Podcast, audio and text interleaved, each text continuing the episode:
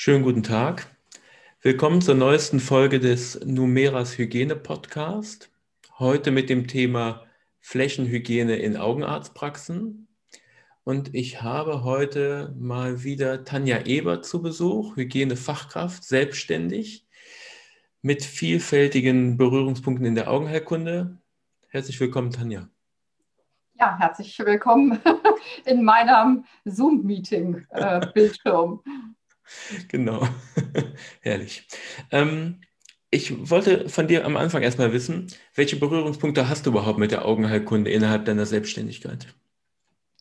Ja, ich habe äh, Kunden, die eine ganz normale konservative Praxis haben, aber auch ähm, erweitert noch zusätzlich einen OP angeschlossen haben und halt ihre operierten Patienten im Anschluss und auch vorher natürlich entsprechend betreuen. Von daher haben wir hier verschiedene Risikobereiche und äh, das sind schon ja, teilweise sehr starke Herausforderungen, die man sich stellen muss, weil die Sensibilität, wenn die Mitarbeiter zwischen Praxis und OP schon mal ausgetauscht werden, manchmal nicht ganz so für die Mitarbeiter offensichtlich sind.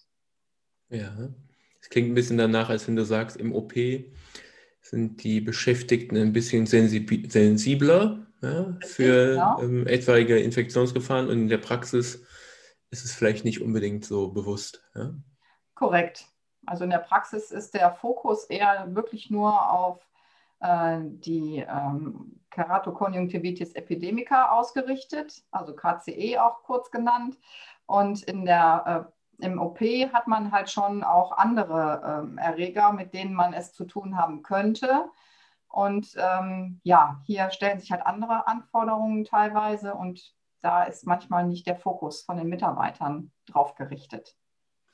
Jetzt ist das ja so, ähm, in Abhängigkeit von der OP-Zahl muss ja so, ein, so eine Einrichtung auch durch eine Hygienefachkraft beraten werden. Ähm, wie häufig bist du überhaupt in so konservativen Praxen? Ja, die konservativen Praxen, wie du das halt auch schon gesagt hast, ähm, laut der Empfehlungen brauchen die ja wirklich nicht so oft eine Betreuung. Heißt, äh, einmal im Jahr bin ich in der Regel in konservativen Praxen und ähm, die es ganz ordentlich haben möchten, die äh, bestellen mich halbjährlich, sagen wir mal so. Und ähm, weil sie einfach die Notwendigkeit teilweise auch schon erkannt haben, also seitens des Betreibers, nicht der Mitarbeiter. Okay. Ähm, ich hätte dich ja schon als erstes gefragt, was dir spontan zur Flächenhygiene in den Augenarztpraxen einfällt. Das hast du ja schon gesagt. Du hast zum Beispiel die ähm, KCE erwähnt, die ja durch Adenoviren hervorgerufen wird. Ähm, fällt dir sonst noch was ein, wo du direkt sagst, ich meine, du sagst ja schon direkt, im OP ist es ein anderer Blickwinkel auf die Hygiene als in der Praxis. Aber würdest du gerade, was die Flächendesinfektion angeht, in der Praxis noch was hervorheben wollen? Ähm, ja, also ich sehe es mittlerweile so, dass wir wirklich zielgerichtet in der Praxis die Flächen desinfizieren sollten und nicht flächendeckend. Äh, viele interpretieren ja Hygiene immer, es wird alles nur desinfiziert, also äh, die Erreger sollen abgetötet werden im höchsten Maße. Ähm, ich bin dazu hingegangen, den Betreibern oder auch den Mitarbeitern der Einrichtung zu erklären, dass wir zielgerichtet viel besser ähm, und effektiver teilweise sein können, weil wir einfach diese Pauschalität nicht in den Vordergrund stellen. Und alles, was wir pauschal machen, das geht auch schnell in ein Gehuddel über, wie ich immer so schön sage. Und äh, wenn ich aber zielgerichtet ähm, das auf dem ja, im Fokus habe, dass ich äh, die Kinnstütze, die Stirnstütze wirklich. Ja, du fängst schon viel zu früh, erzählst viel zu viel schon, Tanja. Ne? Jetzt, ne? alles gut. Nur, ähm, Entschuldigung. Jetzt, du, du bringst mein ganzes Skript durcheinander. Also, ähm, Kinn- und Stirnstütze und so. Das wäre jetzt nachher zum Beispiel ein erster ähm, Punkt, den ich beim Blitzlicht auch dich fragen würde. Ja. Ähm, aber du sagst jetzt auch schon mal direkt, ähm, man müsste halt Prioritäten setzen. Ne? Einfach vielleicht auch um diese Hygiene vielleicht auch ein bisschen aus dieser negativen Wahrnehmung herauszunehmen, wenn ich das so raushöre bei dir. Ne? Ja, korrekt, genau. Also, ich meine, ich erlebe das ja bei mir auch. Manchmal wird Hygiene, oder in der Regel ist Hygiene ein, äh, wie, wie, eine Verbotspartei. Ja? Kommt jemand und sagt, das darfst du nicht und das darfst du nicht und das musst du, ja. Und es klingt so ein bisschen danach, als würdest du sagen, nee, ähm, wir machen das wirklich nur da, wo es nötig ist und dann mache ich es auch transparent. Und ein bisschen soll der heutige Podcast ja auch dazu dienen. Und ähm, im Gegensatz zu den vorherigen Folgen würde ich das tatsächlich mal umdrehen, dass ich dich vielleicht erst mit diesen Blitzlicht-Schlagwörtern konfrontiere, ja, mhm. zu denen du dann spontan was sagen kannst. Da sind nämlich auch verschiedene Flächen dann dabei, ja, wo du dann vielleicht mal sagen kannst, ist relevant oder nicht. Mhm. Ähm, und erst danach, nach einer Zwischenfrage, würde ich dich mit Behauptungen konfrontieren. Ja, ja das klingt interessant. Okay, jetzt machen wir das aber. Also ich, wir springen nicht drüber hinweg. Ähm, führ mal aus. Was würdest du sagen zum Thema Kinn- und Stirnstützen? Ja, die müssen, müssen auf jeden Fall ähm, vor bzw. nach Patientenkontakt unmittelbar wischdesinfiziert werden, weil wir hier einen, einen sehr hohen ähm, Patientenaufkommen, Kontaktpunkt haben. Und äh, hier müssen wir ganz gezielt ähm, die Keime reduzieren. Weil durch Wann denn jetzt? Vor oder nach Patientenkontakt? Nach Patientenkontakt. Okay. Ja, ich hätte jetzt auch direkt sagen können, ähm, der nachfolgende Patient sieht aber dann nicht, dass die Flächen desinfiziert wurden. Ja, und dann hat er vielleicht noch was zu meckern. Aber wir lassen das jetzt mal so stehen. Ja. Ähm, lieber wischen oder lieber sprühen bei der Desinfektion? Wischen. Ja? Also, äh, soll ich auch sagen, warum? Ja, ja, mach mal. Ja, okay. Ähm, also hier habe ich die Fläche im Prinzip komplett abgedeckt mit meiner Methodik, äh, das Aufbringen des Produktes auf die Fläche. So bin ich sicher, dass ich keine Benetzungslücken habe. Und die habe ich beim Sprühen definitiv. Okay. Okay, klingt für mich logisch, weil du sagst dann, ähm, wenn ich schon desinfiziere, dann möchte ich halt auch alles treffen. Und das kriege ich beim Wischen besser hin, ja? Okay. Was hältst du denn von der Einwirkzeit? Ja, äh, also äh, das ist ein Ding, wo wir überhaupt nicht drüber diskutieren können. Äh, die Einwirkzeit muss beachtet werden ähm, und die Einwirkzeit, die wir auf diesen kleinen Flächen, die du eben genannt hast, haben, sind relativ kurz. An anderen Stellen haben wir gegebenenfalls längere Einwirkzeiten und hier gibt es da entsprechende Aussagen der Hersteller, dass nach sichtbarem Abtrocknen der Fläche die Fläche auch wieder benutzt werden kann. Wenn also, ich aber als Hygienebeauftragter irgendwann mal in einem Kurs war und dann hat man mir gesagt, ähm, ich kann die Flächen immer dann wieder benutzen, wenn die abgetrocknet sind, auch wenn ich eine Einwirkzeit von 60 Minuten habe. Gilt das dann auch für Kinn- und Stirnstützen zum Beispiel oder für andere Flächen, die ich häufiger und schneller wieder benutze? Ja, natürlich. Das heißt, das reicht dann das Abtrocknen aus?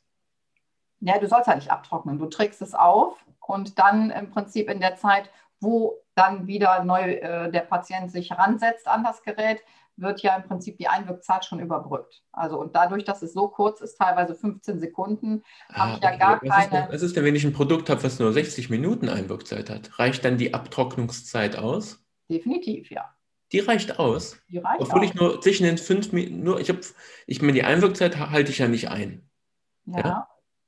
Die Abtrocknungszeit alleine, würdest du sagen, reicht aus, obwohl er 60 Minuten auf dem Produkt draufsteht? Ja, aber ich wende ja kein Produkt an, was äh, 60 Minuten Einwirkzeit hat auf einem Produkt, äh, also wie in der Kinnstütze, äh, wo ich schnell im Prinzip einen Patientenwechsel habe. Okay, jetzt verstehe ich den Punkt. Ich glaube, das ist sonst den Hörern gar nicht klar geworden. Du würdest also sagen, bei Flächen, die ich schnell wieder benutze, nehme ich gar nicht erst ein Desinfektionsmittel mit langer Einwirkzeit.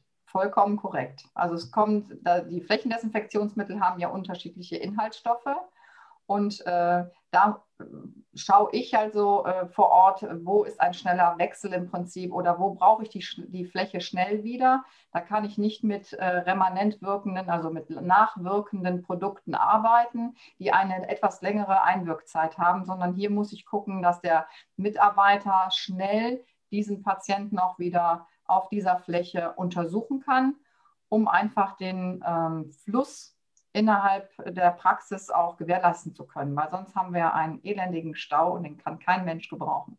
Okay. Okay, das ist für mich plausibel, ist so eine runde Sache. Ähm, was ich aber noch, was immer wieder Diskussionspunkt ist, ja, Türklinken.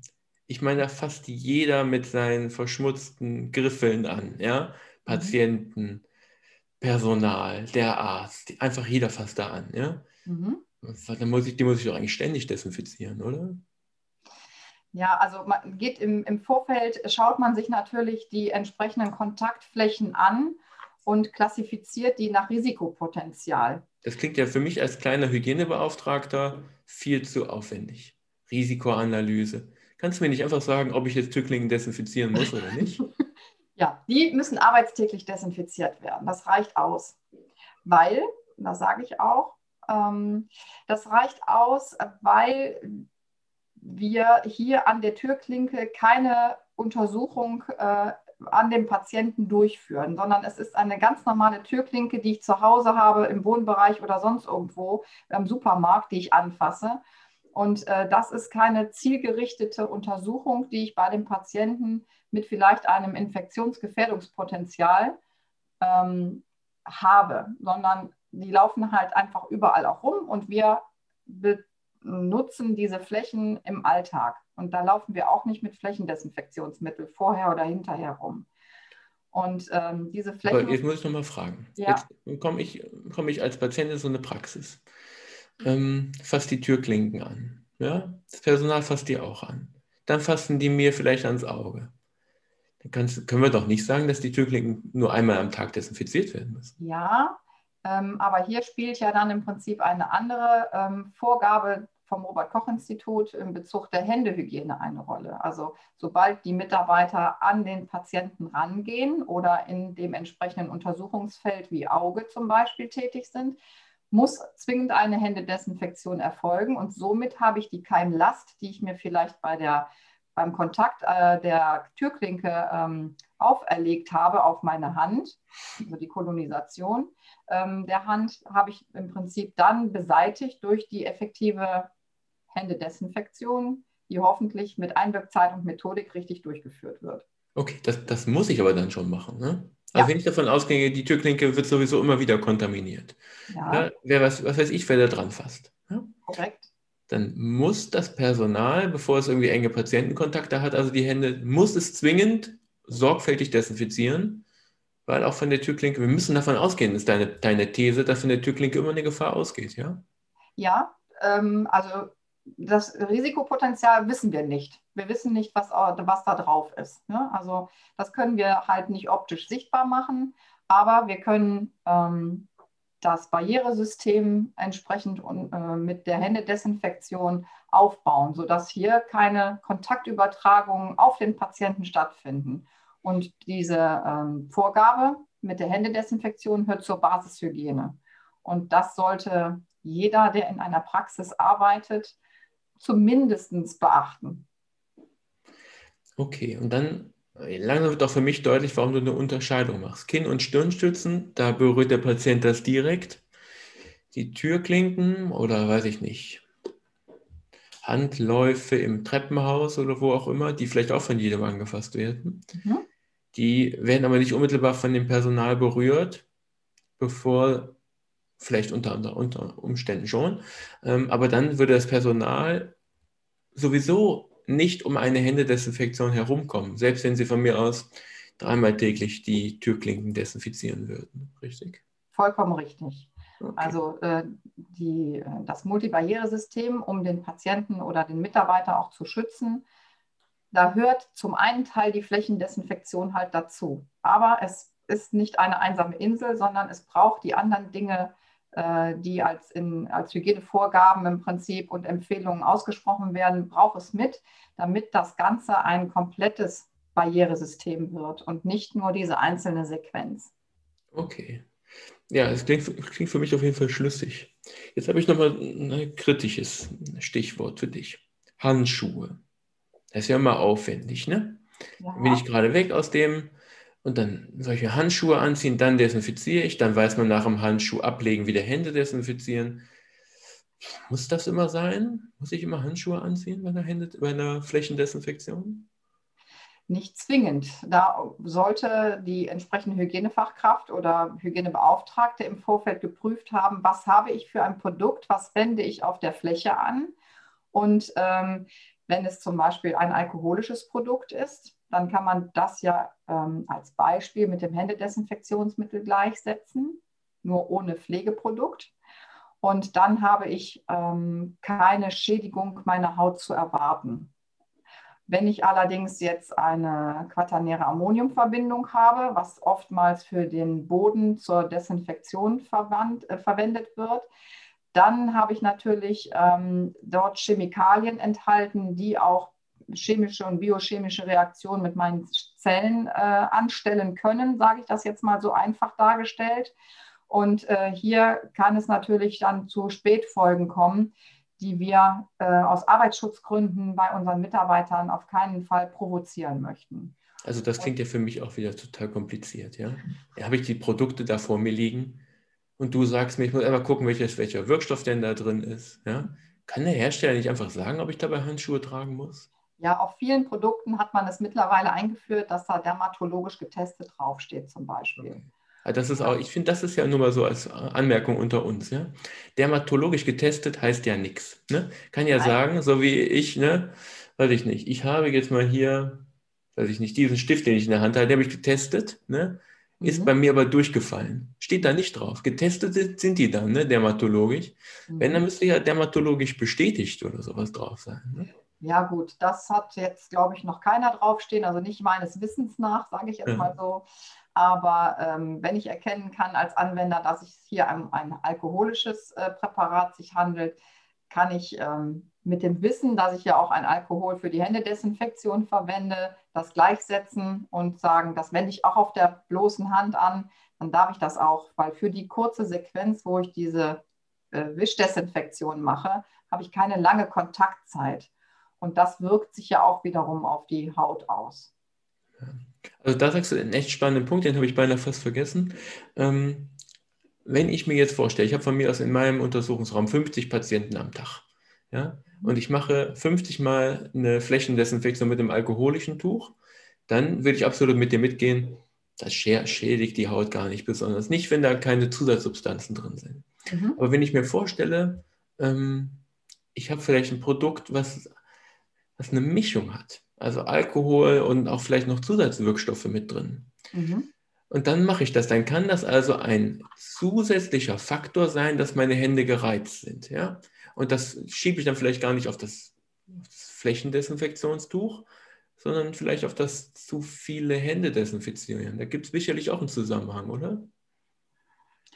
Oh, da fragst du mich was. Also äh, das sind unterschiedliche Perspektiven. Also viele wissen einfach mittlerweile, wie sie die Dinge anwenden müssen. Und äh, wenn sie Reizungen an den Händen hatten, weil sie mit einem Mischprodukt arbeiten, dann werden die auch relativ schnell zum Handschuh greifen.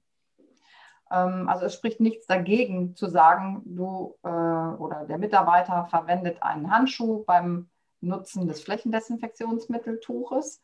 Ähm, aber also bei alkoholischen empfehle ich es nicht, weil im Anschluss, nachdem ich Handschuhe angehabt habe, muss ich ja wiederum dann eine Händedesinfektion durchführen, um einfach die Keimlast, die sich gegebenenfalls durch den Handschuhsaft, den nennen wir ja immer schon so schön, ähm, oder durch die, durch die Dichtigkeit des Handschuhs, äh, die, die Potenzierung der Erreger auf der Hand ähm, um ein Vielfaches höher sein kann. Zwar ist das ja nur eine kurze Sequenz, das haben wir gesagt.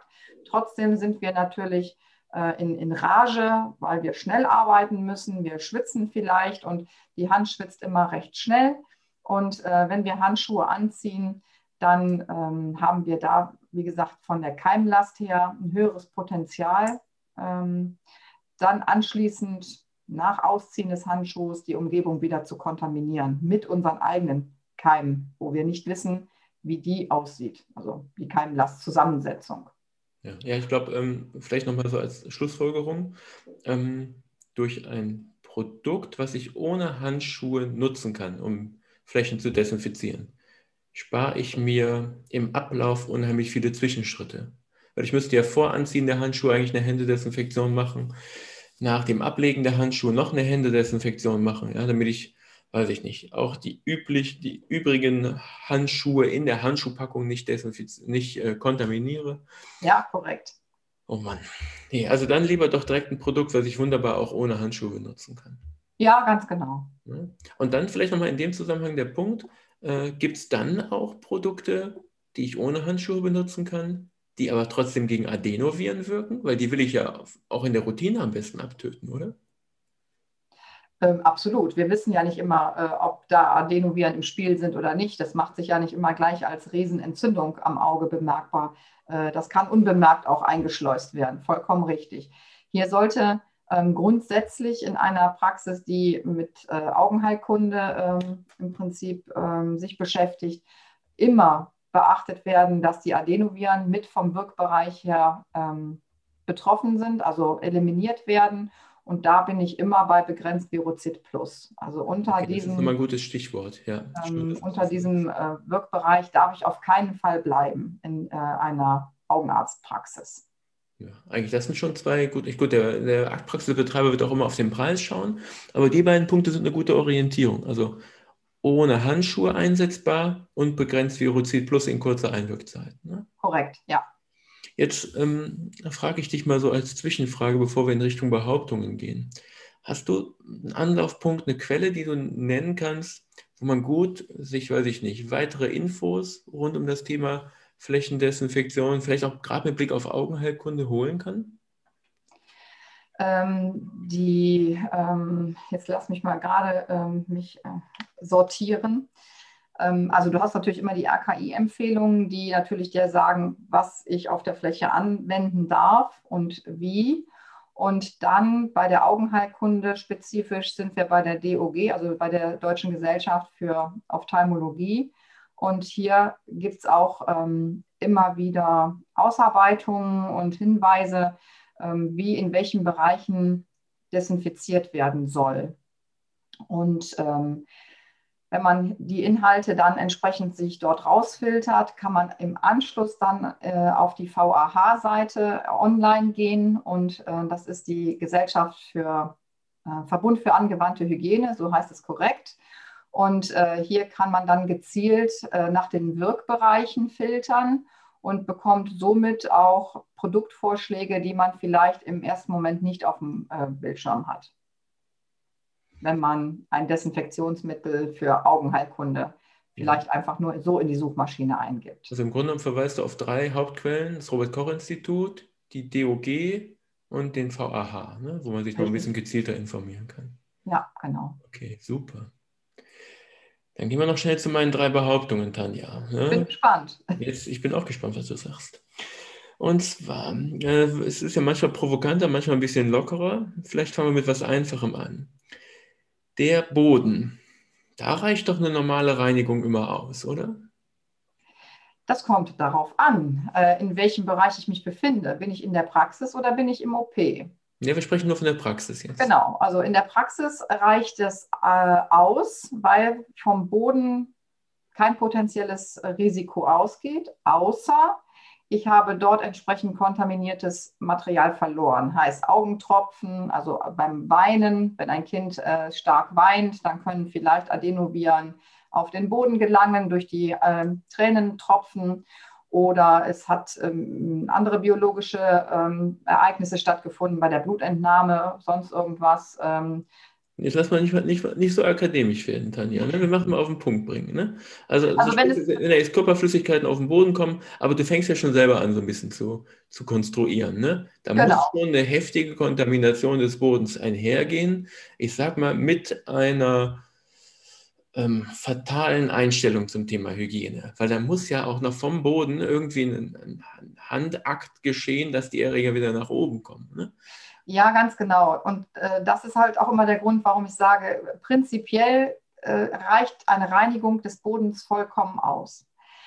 Wenn eine Kontamination stattgefunden hat, äh, ganz zielgerichtet dann mit einem Flächendesinfektionsmittel das aufnehmen und beseitigen. Okay, aber das heißt, in der Routine würdest du sagen, kann ich von mir aus, wir haben jetzt hier keine, ähm, keine Schleichwerbung nötig oder ähnliches, aber sagen wir mal, wir nehmen jetzt den General Bergfrühling oder Meister Propper oder was auch immer, der normale Allzweckreiniger, den jeder zu Hause hat. Ja, ja ganz genau. Den dosiere ich so wie, wie zu Hause auch. Ja. Weiß ich nicht, gebe das vielleicht meiner Reinigungsdame, die dann abends oder am späten Nachmittag einmal durch die, ähm, durch die Praxis durchflitzt und das würde aus hygienischer Sicht auch ausreichen, oder? Weil, also in Kombination damit, dass ich bei Kontaminationen immer noch was mache. Ja, absolut. Wenn bestimmte Basishygienepunkte beachtet werden, muss ich dazu ergänzen. Und zwar, ähm, es darf definitiv nichts, so wie du das eben auch gesagt hast, was auf den Boden gefallen ist, ist nicht mehr an den Patienten anzuwenden. Ähm, und das muss strikt eingehalten werden. Und das führt aber auch zur Basishygiene dazu und auch zum beruflichen Selbstverständnis. Okay. Und, ähm, Im OP das, ist recht, ne? da brauchen wir gar nicht drüber. Ja, nee, im OP rede ich da also gar nicht weiter. Aber ich sage halt auch immer bei meinen Begehungen, weil viele mich sehr erstaunt angucken und sagen, wenn ich dann anfange mit, hier können Sie mit neutralem Reiniger einfach auf den Boden wischen, äh, dann gucken die mich ganz erstaunt an und sagen, ja, warum das denn jetzt? Und ich antworte dann immer, wir ähm, untersuchen den Patienten und das Auge ja nicht auf dem Boden. Mhm. Ja, und ja, das muss auch, muss auch überlegen, ja. Ähm, selbst wenn ich jetzt den Boden desinfiziere, einmal täglich durch die Reinigungskraft, dann ist ja maximal am nächsten Morgen noch der Boden desinfiziert, bis der erste da drüber gelaufen ist. Ja, genau. Und ähm, was ich halt auch gerne noch anführe, ist, dass wenn, egal wer jetzt vielleicht ähm, pathogene Keime, also wirklich krankmachende Keime, Keime, jetzt was Bakterien angeht, nicht Viren, eingeschleppt hat, biete ich denen eine Plattform, sich zu etablieren, weil die Erreger, die vor Ort eigentlich heimisch sind, erstmal ja großflächig beseitigt worden sind. Und ähm, ich stelle das immer. Also das ist so wie ähnlich wie beim antiseptischen Waschen. Ja, ganz ja, Wo genau. du deine ganze normale Körperflora abwächst. Okay, genau. ich glaube, geht ein bisschen zu weit, aber ich glaube, wir wissen, was du meinst. Ne? Also, ja, okay. wenn du jetzt anfängst, deine ganze Umgebung steril zu halten, ähm, dann reicht schon die eine Kontamination mit bestimmten Bakterien aus, dass sie sich schön ausbreiten können. Ne? Ach, hervorragend, das hast du mal wieder schön zusammengefasst. Danke, danke, danke. Hör mal, ich mache jetzt mal direkt ein bisschen kritischer. Jetzt sagst du, der Boden ist sowieso nicht so relevant. Ich weite das einfach mal komplett auf alle Wartezonen aus. Würdest du da mitgehen? Wartebereiche würde ich nicht desinfizieren. Nee, bin ich bei dir. Ja? Ja. Auch wenn da die Stühle Lehnen haben und die Patienten da dran fassen und dann macht das ein Patient nach dem anderen. Mhm. Ja, weil ich sage jetzt mal, ähm, im Vergleich im Restaurant oder im Kino mache ich auch keine Wischdesinfektion nach äh, entsprechender Belegung des, des Platzes. Und äh, wir, also unser Organismus, muss sich auch mit verschiedenen Mikroorganismen auseinandersetzen. Und ähm, das Gefahrenpotenzial bei nicht infektiösen äh, Patienten, die bekannt sind, äh, ist da an äh, der Stelle einfach als gering anzusehen. Ja, ja ich glaube, die Alternative wäre ja dann, also erstmal, das ist eine schöne Einschränkung gesagt, habe ich jetzt jemanden, der ist ein, vielleicht ein Adenovirus-Verdachtspatient, dann kommt er eben nicht in so einen allgemeinen Wartebereich rein, ja, nee, Punkt 1. Genau. Und Punkt 2 ist, ähm, ich habe ja ein Stück weit, ja, wie sage ich das? Man hat ja auch eine gewisse Schutzwirkung, ja, und die Schutzwirkung habe ich ja durchgehend. Genau. Und dann wären wir wieder genau bei dem, was du vorhin auch gesagt hast. Wenn ich dann jetzt anfange, weiß ich nicht, jede halbe Stunde oder nach jedem Patientenkontakt auch die Stuhllehnen im Wartezimmer zu desinfizieren. Ja? Mhm. Erstmal komme ich gar nicht hinterher, dann desinfiziere ich nur alles. Ja? ja. Und ähm, ich biete ja im Grunde dann der, dem nächsten Erregereintrag wieder Tür und Tor, ja? wo der ungehemmt sich vermehren kann. Genau. Weil ich, ich äh, finde immer, mit einer Desinfektion verfolge ich ein gewisses Ziel. Und es muss immer Sinn machen. Äh, also un, unsinnige Hygiene ist das Schlimmste, was es gibt. Und auch äh, das, was einfach Ressourcen verbrennt und auch äh, Geld verbrennt, was, wo wir einfach dem Praxisbetreiber ganz klar machen müssen, wir in seinem Sinne zu handeln, aber auch die Hygieneaspekte entsprechend wirklich auf dem, äh, im Fokus zu haben. Und ähm, nur durch Pauschalitäten, deshalb hatte ich das ganz am Anfang auch gesagt, kommen wir, werden wir der Hygiene nicht gerecht. Und ähm, das ist das, was, äh, was bei vielen noch in die Köpfe muss. Okay, jetzt habe ich aber noch mal irgendwie doch noch einen Schlenker gehabt, ähm, hm. wo du so sagst, Pauschalisierungen bringen uns wenig. Ich würde sogar noch einen Schritt weiter gehen. Ich würde sagen, ähm, wenn wir aus hygienischer Sicht immer auf Nummer sicher gehen wollen, ja, ich kenne diese Formulierung, wir gehen mal auf Nummer sicher, wir desinfizieren mal das auch und wir desinfizieren mal das auch, mhm. dann würde ich sagen, braucht man auch keinen externen Berater. Diese Entscheidung kann man nämlich immer selber treffen. Ja, ja äh, das ist provokant gesprochen, aber das stimmt. Also ja. ich hole mir eigentlich niemanden von extern, der dann nicht mir hilft, vernünftig abzuwägen. So, ne? Ich glaube, das ist eine unserer größten Aufgaben. Mhm, genau. Okay, ich habe aber doch noch was anderes. Also, ähm, wir haben jetzt bestimmte Dinge ausgeschlossen, die für uns, was die Desinfektion angeht, eben nicht so entscheidend sind. Aber ich sage mal, Patienten an sich, die könnte man doch, ich meine, jetzt in der Pandemie trägt jeder einen Mund-Nasenschutz oder ähnliches, desinfiziert die Hände. Mhm. Ähm, man könnte doch die auch in die Flächendesinfektion einbinden, oder? Die Patienten möchtest du in die Flächendesinfektion einbinden? Ja, warum soll man denen nicht auch mit Tücher geben, dass die bestimmte Flächen desinfizieren? Sagen wir mal, die sind im Sanitärbereich, ja, ähm, haben, weiß ich nicht, Armatur und ähnliches berührt. Die sollen ja sowieso schon die Hände desinfizieren danach. Ähm, aber warum sollen die nicht auch bestimmte häufige Handkontaktflächen desinfizieren? Naja, also das sehe ich ein bisschen kritisch, ähm, äh, weil hm, also die sind nicht darin geschult, äh, mit diesen Produkten umzugehen.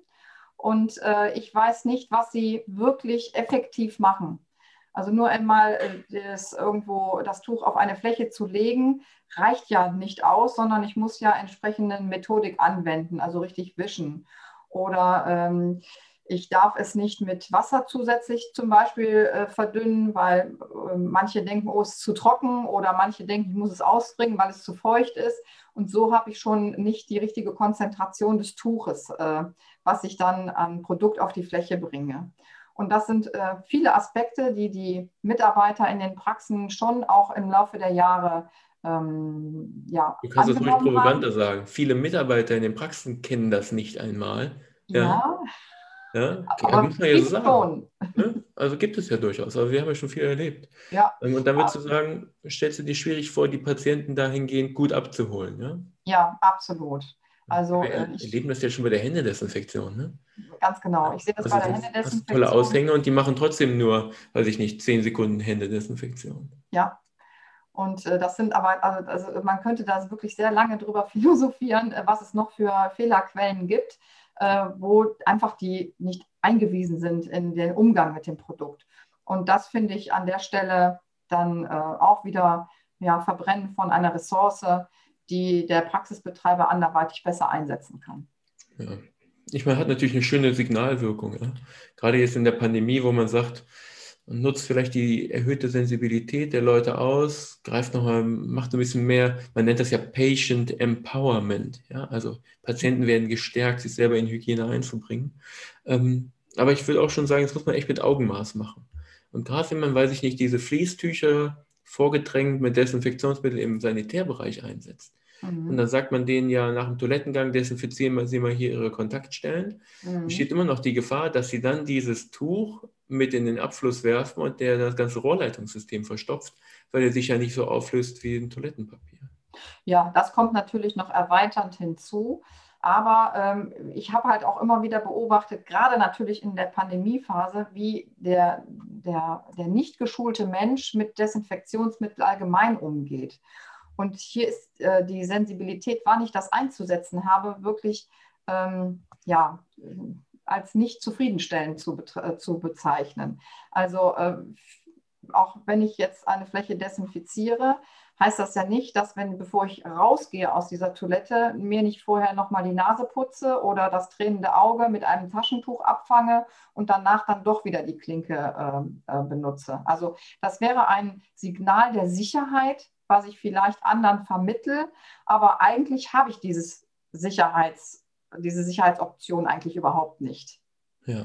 Ja, und da sage ich lieber, hm, die Leute sollen schon auch ruhig denken, na, äh, ich habe mir zwar auf der Toilette die Hände gewaschen, bin rausgegangen, aber ich reibe mir jetzt trotzdem nicht am Auge. Mhm. Und äh, so könnte ich das vielleicht anders verstärken, das Sicherheitsgefühl, dass sie sagen, mir kann ja nichts passieren, wir desinfizieren ja jetzt alle mittlerweile ähm, Flächen und auch Hände. Und da sehe ich eine große Gefahr drin. Okay, aber du würdest schon sagen, die Sensibilität der Leute könnte man halt vielleicht nicht gerade im Bereich Flächendesinfektion nutzen, aber bei anderen Punkten schon. Ne? Ja, das könnte man auf jeden Fall mit einfließen lassen in einen gewissen Risikobereich. Aber in der Praxis sehe ich das eher nicht. Ja, okay. Ja, ich kenne das im OP. Da werden ja auch, sagen wir mal, engmaschig die Leute, die Patienten angeleitet. Ich stelle mir das in der Praxis vor allen Dingen bei erhöhtem Patientenandrang echt schwierig vor. Ne? Genau. Und ich glaube auch, die, die sehen die Notwendigkeit nicht.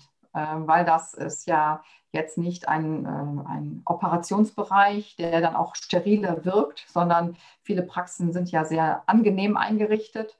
Und ich glaube, dass die die Notwendigkeit nicht so hoch einschätzen würden, ja. um das korrekt durchzuführen. Ja, doch, da würde ich dir auf jeden Fall mit, mit recht geben. Ähm, und ich würde das auch so sehen. Also, wenn wir irgendwo die Sensibilität der Patienten nutzen wollen, dann woanders nicht. Also klar, in Augenarztpraxen schon, aber vielleicht nicht gerade beim Thema Flächendesinfektion. Mhm, genau. Jetzt habe ich noch eine Abschlussfrage, dann sind wir durch. Wir haben ja ganz unterschiedliche Flächen des, äh, so definiert für uns. Es gibt ja noch viel mehr, über die wir nicht gesprochen haben. Mhm. Kannst du irgendwie so eine Art Faustregel benennen, welche Flächen relevant sind und welche nicht? Ja, da können wir ganz klar sagen, die patientennahen Flächen sind die, die wir auf jeden Fall äh, desinfizieren müssen. Die patientenfernen Flächen reicht arbeitstäglich eine Reinigung oder halt bei Kontamination. Okay, also würdest du sagen, so die häufig angefassten ja, patientennahen Flächen, die sollte ich vielleicht auch mal eher im Blick haben, vielleicht wirklich zwischen allen Patienten desinfizieren mhm. und alles andere eher reinigen. Das ist schon ein ganz harter Schnitt sozusagen. Ne? Ja, genau, aber man könnte das so als Orientierung ganz gut anführen. Das stimmt. Okay. Ja, super, Tanja. Also ähm, dafür, dass wir doch nur wenige Punkte eigentlich hatten, es ist ein langer äh, Podcast heute geworden. Ich danke dir herzlich für deine sehr guten Beiträge. Ich hoffe, danke. es hat dir auch Spaß gemacht. Mir hat es gut gefallen. Und ähm, ja, ich verweise schon mal direkt auf die nächste Podcast-Folge, die dann Ende Juli rauskommt. Da unterhalten wir uns dann über zentrale Hygienesteuerung. Da sprechen wir mit einem Hygiene, mit einem Inhouse-Hygieneberater aus einem, ich sag mal, aus einem Augenarztkonzern, der sozusagen von intern aus die Hygiene regelt. Und ähm, ja, da werden wir mal gucken, ob wir da für Sie auch nochmal ein paar Synergien vielleicht ableiten können. Erstmal nochmal an der Stelle vielen lieben Dank, Tanja, dass du dabei warst wieder. Ja, ich verabschiede mich, wünsche Ihnen alles Gute und bis bald. Auf Wiedersehen. Ja, auf Wiedersehen. Tschüss.